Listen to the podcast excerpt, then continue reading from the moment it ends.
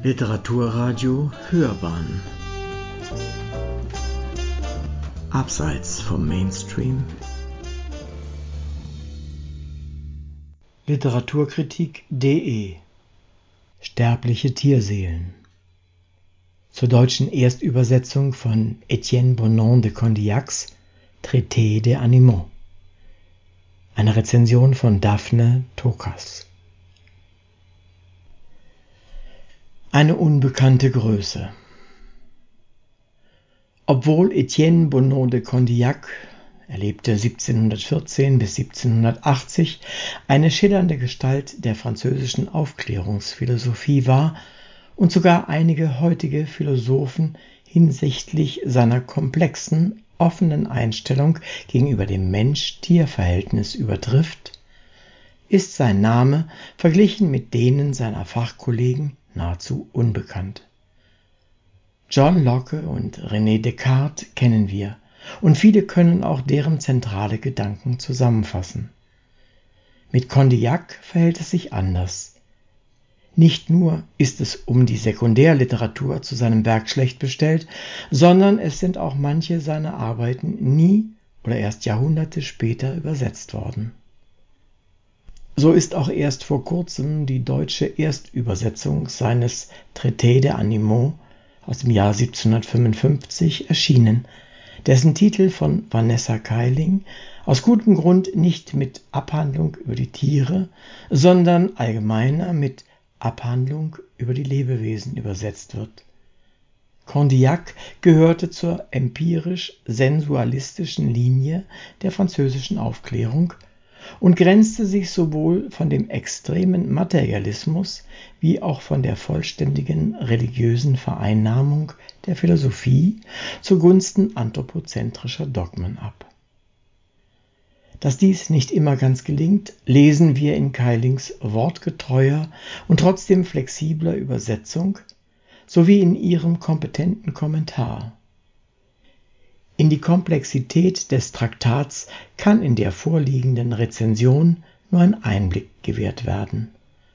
Keilings Übersetzung ist vor allem aufgrund der Genauigkeit und der geistreichen Kommentare zu empfehlen.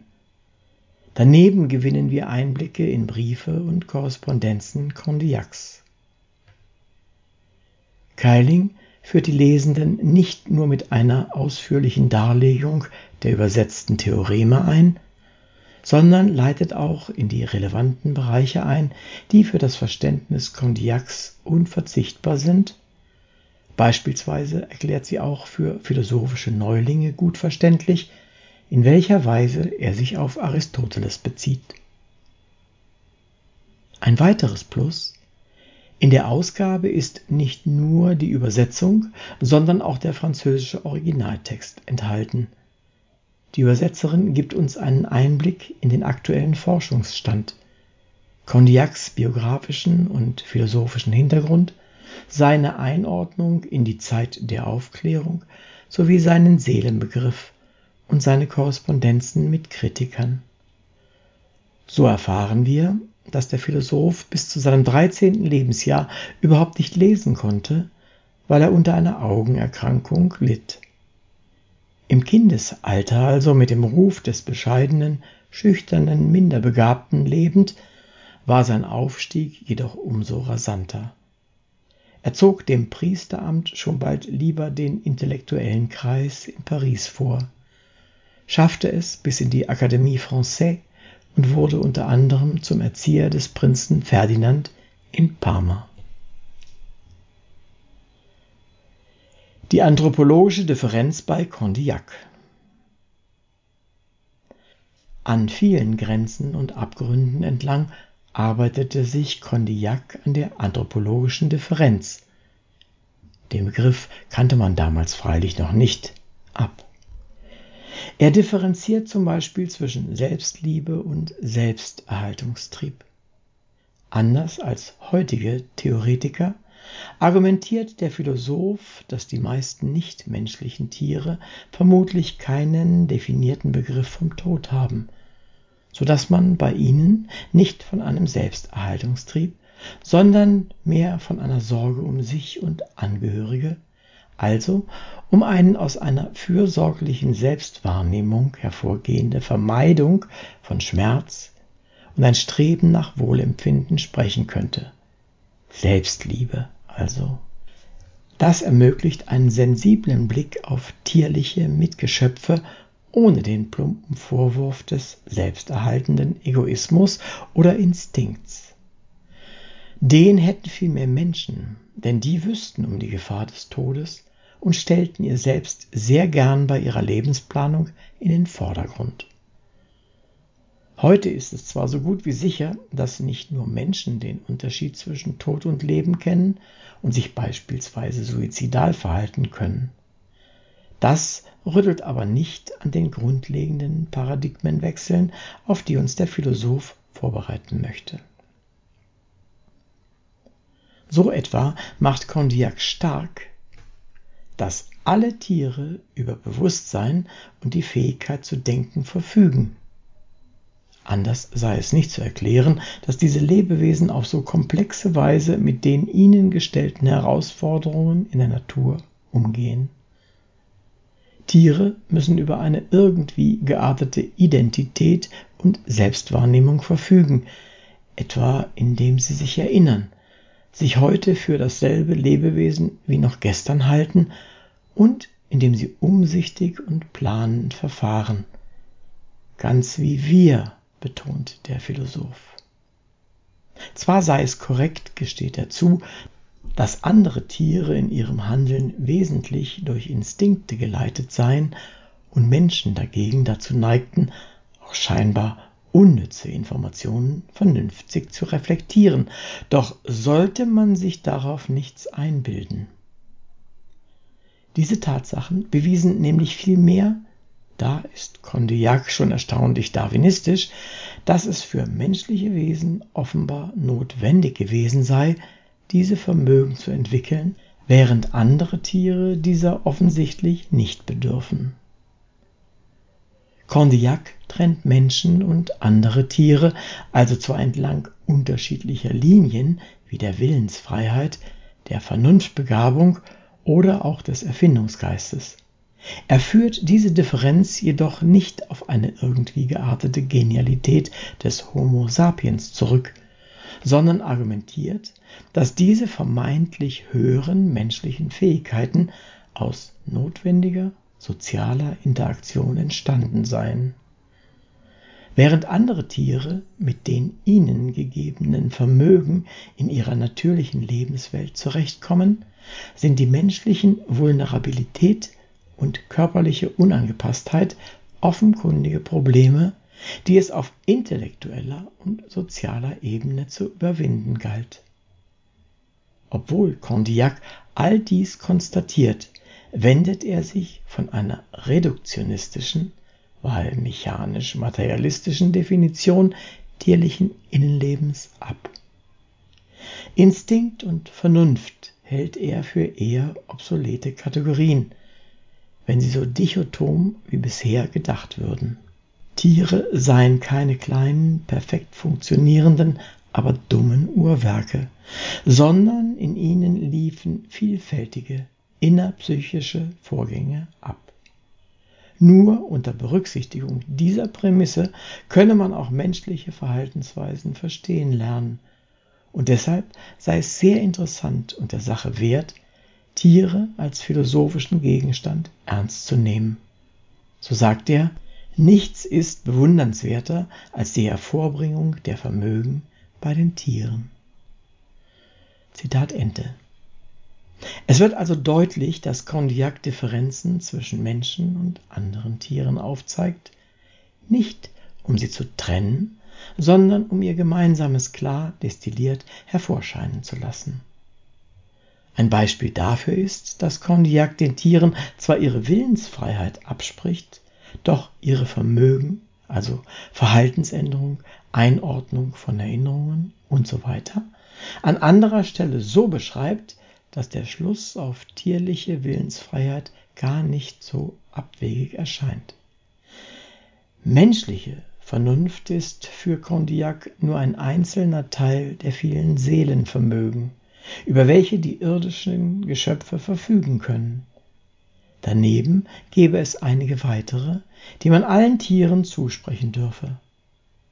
Dafür findet der Philosoph nicht nur stichhaltige Argumente, sondern weist mit diesen auch den Zwei-Substanzen-Dualismus zurück, der präsupponiert, Seele und Körper hätten für sich selbst Empfindungen, von denen der je andere Teil nicht wisse. Unsinn findet Condillac mit Rückbezug auf Platon und Aristoteles. Zitat die Seele wirkt im gesamten Körper. Sie hängt von ihm und seiner Beschaffenheit ab. Ein Subjekt muss einheitlich sein, damit es denken, empfinden und danach handeln kann. Zitat Ende. So erläutert Keiling, dass Sentir bei Condillac einerseits Sinneswahrnehmung, andererseits das Empfinden von Affekten bedeutet. Und diese Qualia müsse schließlich irgendwo ankommen, sonst wären sie nur nutzlose Spielereien der Natur, derer wir Lebewesen nicht bedürfen. Erstaunlich fortschrittlich, fast psychologisch präsentiert sich Condillacs Traktat deshalb. Zitat Die Enquetude, die der Philosoph beschreibt, sei etwas, was wir mit allen Lebenden teilen. Sie durchdringt als motivationales Prinzip unser Handeln und zwingt uns dazu, für uns und für andere zu sorgen. Zwar nimmt Condillac ein oberstes, ursächliches Prinzip in der Welt an und spricht sich für eine Naturteleologie aus, doch er wird auch aus heutiger evolutionsbiologischer Perspektive sehr deutlich. Zitat wir alle, Menschen und Tiere, handeln und denken, weil wir müssen und weil unsere beseelten Körper danach verlangen. Zitat Ende. Dafür, dass Charles Darwins The Origin of Species erst über 100 Jahre später erschienen ist, ist Condillac erstaunlich risikobereit, auch angesichts des klerikalen Dogmas, das ihn umgeben haben muss. Doch ein wiederkehrendes Problem der Verknüpfung seiner immer noch religiös kontaminierten Prämissen mit philosophischen Theoremen zeigt sich auch bei Condillac. So argumentiert er, nichtmenschliche und menschliche Tiere verfügen graduell über Emotionen und Intellekt was er mit einer spezifisch konzeptualisierten, sensualistischen Ausarbeitung seines sehr weiten Sprach- wie auch Empfindungsbegriffs erreicht, doch gesteht er aufgrund der Theodizee allein den Menschen als moralischen Wesen eine unsterbliche Seele zu. Es ist, wie auch die ausführlichen Kommentare und Ergänzungen Keilings nahelegen, nicht wirklich klar, ob Condillac dies vielleicht nur schreibt, um nicht dem Vorwurf des Atheismus ausgesetzt zu sein. Der Philosoph beharrt strikt auf der Unsterblichkeit der menschlichen Seele, doch weist er ausdrücklich darauf hin, dass es auch möglich sei, aus seinen Überlegungen abzuleiten, dass auch die Tierseele mit dem Tod des Körpers nicht unmittelbar in ihrem Dasein aufgehoben sei. Tatsächlich lassen all seine vorherigen Argumente diesen Schluss auf das Alleinstellungsmerkmal der menschlichen Seele überhaupt nicht zu, sondern, wie Condillac selbst zugibt, sie legen logisch nahe, dass die Seele der Tiere rein ontologisch nicht einfach mit dem Körper verschwinden könne, wenn wir schon annehmen, dass es eine Seele gibt. Condillac heute So müssen wir gemeinsam mit dem Philosophen darum hadern, ob die Menschen nun überlegen seien oder nicht. Einerseits spricht Condillac wörtlich von der geistigen Überlegenheit der Menschen, etwa in Bezug auf das gesteigerte Abstraktionsvermögen, die Erkenntnis Gottes oder auch das moralische Bewusstsein. Andererseits treten immer wieder berechtigte Verunsicherungen über die Frage auf, ob dies wirklich humanexklusive Eigenschaften seien oder nicht. Zwischen den Zeilen können wir allerdings lesen, dass die Überlegenheitsfrage eigentlich ziemlich langweilig ist. Man kann Condillac guten Gewissens als einen stillen, noch sehr vorsichtigen Vorreiter des Gradualismus bezeichnen, der vielleicht sogar, würde er heute leben, etwas mit der kognitiven Ethologie hätte anfangen können. An einer Stelle könnte man ihn sogar als einen Wegbereiter des berühmten Ausspruches The question is not can they reason, nor can they talk, but can they suffer bezeichnen. Denn Condillac geht davon aus, dass Tiere zwar nicht in menschensprachlichen Begriffen artikulieren oder denken können, dass sie leben wollen bzw. nicht sterben wollen, aber doch, dass sie die lebenserhaltenden Empfindungen kennen, die sie notwendigerweise besitzen müssen, um leben zu können. Für die aktuelle theoretische Debatte gibt uns der Philosoph zudem einen bemerkenswert starken Hinweis. Tiere erkennen, sagt er, das Leben allein durch die Empfindung. Sie können sich über Schmerz und Elend nicht konsequent durch Vernunft hinwegsetzen, sondern müssen still erleiden, was Menschen vielleicht noch durch ihre Ratio relativieren könnten. Diese Möglichkeit stellt uns vor eine ungeheure Verantwortung gegenüber allem Ahumanen. Nicht nur für die tierethische, sondern auch die kulturwissenschaftliche Debatte ist Condillac übrigens heute noch hochinteressant. Sein Begriff von Sprache ist so komplex, offen und weitreichend konzeptualisiert, wie es zahlreiche Denker heute nicht nur in Ansehen des Ahumanen, sondern auch des Humanen dringend fordern. Für ihn gehören beispielsweise auch mimische und gestische Ausdrücke zur Sprache, ebenso wie er tierliche Laute und Verhaltensweisen als sprachliche Einheiten akzeptiert. Wohlgemerkt im 18. Jahrhundert. Der Theologe und Philosoph hat also ein mutiges, großartiges Werk vorgelegt, das spätestens heute zur Pflichtlektüre aller Philosophiestudenten werden sollte. Übrigens kann man mit Condillac sogar zeitgenössische Diskussionen problemlos gewinnen. Schon zu Beginn seines Traktats etwa weist dieser Zitat auf die Inkonsequenz von Buffon das ist einer seiner Kritiker, hin, der sogar Pflanzen Empfindungsvermögen zuweise, das er den Tieren hingegen abspreche. Zitat Ende. Kommt uns das nicht bekannt vor? Doch Condillac, wir müssen sie enttäuschen. Auch wenn es sie bereits im 18. Jahrhundert wunderte, dass Menschen noch an die kartesianische Tierautomatentheorie glaubten, müssen wir ihnen beichten, dass heute mehr Menschen als je zuvor Tiere für seelenlose, instrumentalisierbare Objekte menschlicher Launen und Lüste halten. Oder zumindest zu handeln, als glaubten sie dies. Der überraschend inkonsistente Streit etwa, ob Fische Schmerzen empfinden, hält sich hartnäckig. Dagegen sind dieselben Personen, die solchen Nutztieren ihre Leidensfähigkeit absprechen, angeblich fest von dem existenziellen Weltschmerz herkömmlichen Getreides überzeugt. Das ist nur ein weiterer Beweis dafür, dass der gesellschaftliche Fortschritt dem philosophischen stets großspurig hinterherhinkt.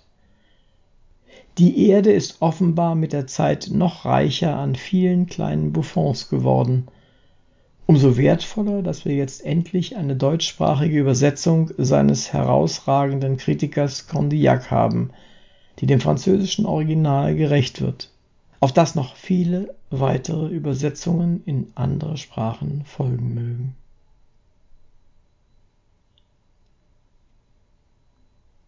Sie hörten Sterbliche Tierseelen zur deutschen Erstübersetzung von Etienne Bonon de Condillacs Traité des Animaux.